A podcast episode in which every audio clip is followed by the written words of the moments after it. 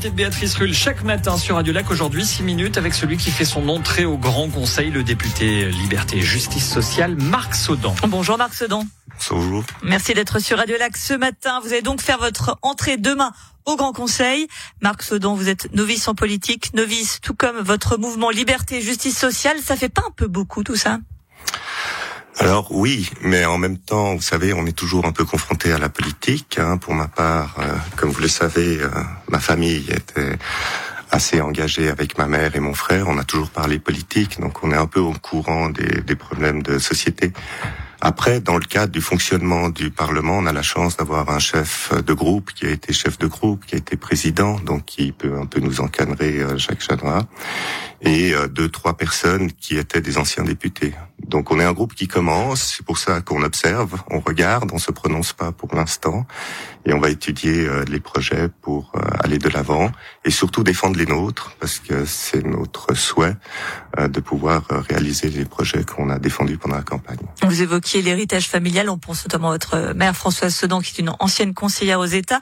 Pourquoi vous êtes-vous décidé maintenant alors, donc je suis médecin indépendant, euh, médecin indépendant avec euh, des horaires assez lourds, et euh, pour faire de la politique, il faut pouvoir avoir le temps. J'ai 57 ans actuellement, euh, j'ai une activité qui est bien codifiée, et j'ai pu en fait réfléchir pour réorganiser en fait ma journée de travail sur quatre jours au lieu de cinq, en augmentant un peu mes horaires, ce qui me permet de développer du temps pour la politique. J'ai mes enfants qui sont maintenant à l'université euh, sur la fin. J'ai mon, mon dernier enfant finit son bachelor de droit, ma fille est à l'école hôtelière et euh, mon premier fils est avocat depuis euh, longtemps.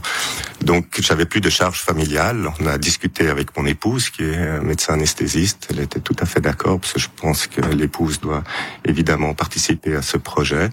Et puis c'est quelque chose qui m'intéressait tout le temps. Alors c'est vrai que j'avais été un peu freiné il y a cinq ans hein, du fait que mon frère était déjà élu. Euh, je souhaitais pas forcément euh, me présenter. Cette année aussi, j'ai un tout petit peu hésité quand j'ai su qu'il se représentait euh, dans le parti euh, des Verts libéraux.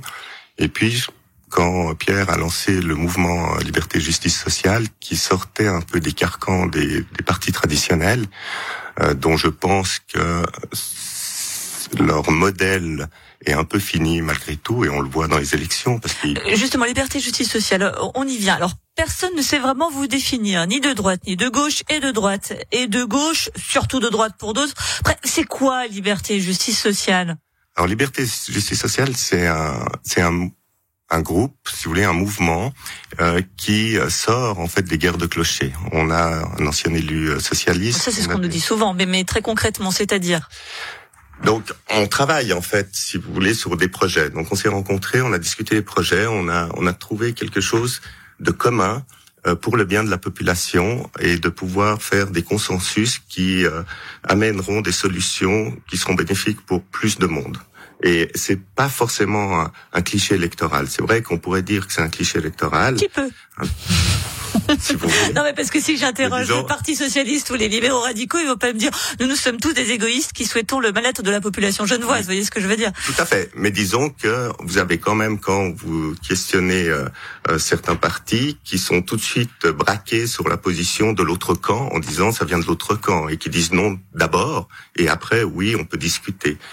Donc nous, on est plutôt dans une euh, politique de plutôt dire euh, oui, on discute et on verra si on est d'accord. Le fameux rôle de pivot, c'est ce que vous allez jouer? Vous êtes 10, hein, ce qui peut vraiment faire différence dans beaucoup de textes. Indéniablement, ça te fera de toute façon effectivement pivot, euh, probablement pour des décisions qui sont dites un peu plus de gauche.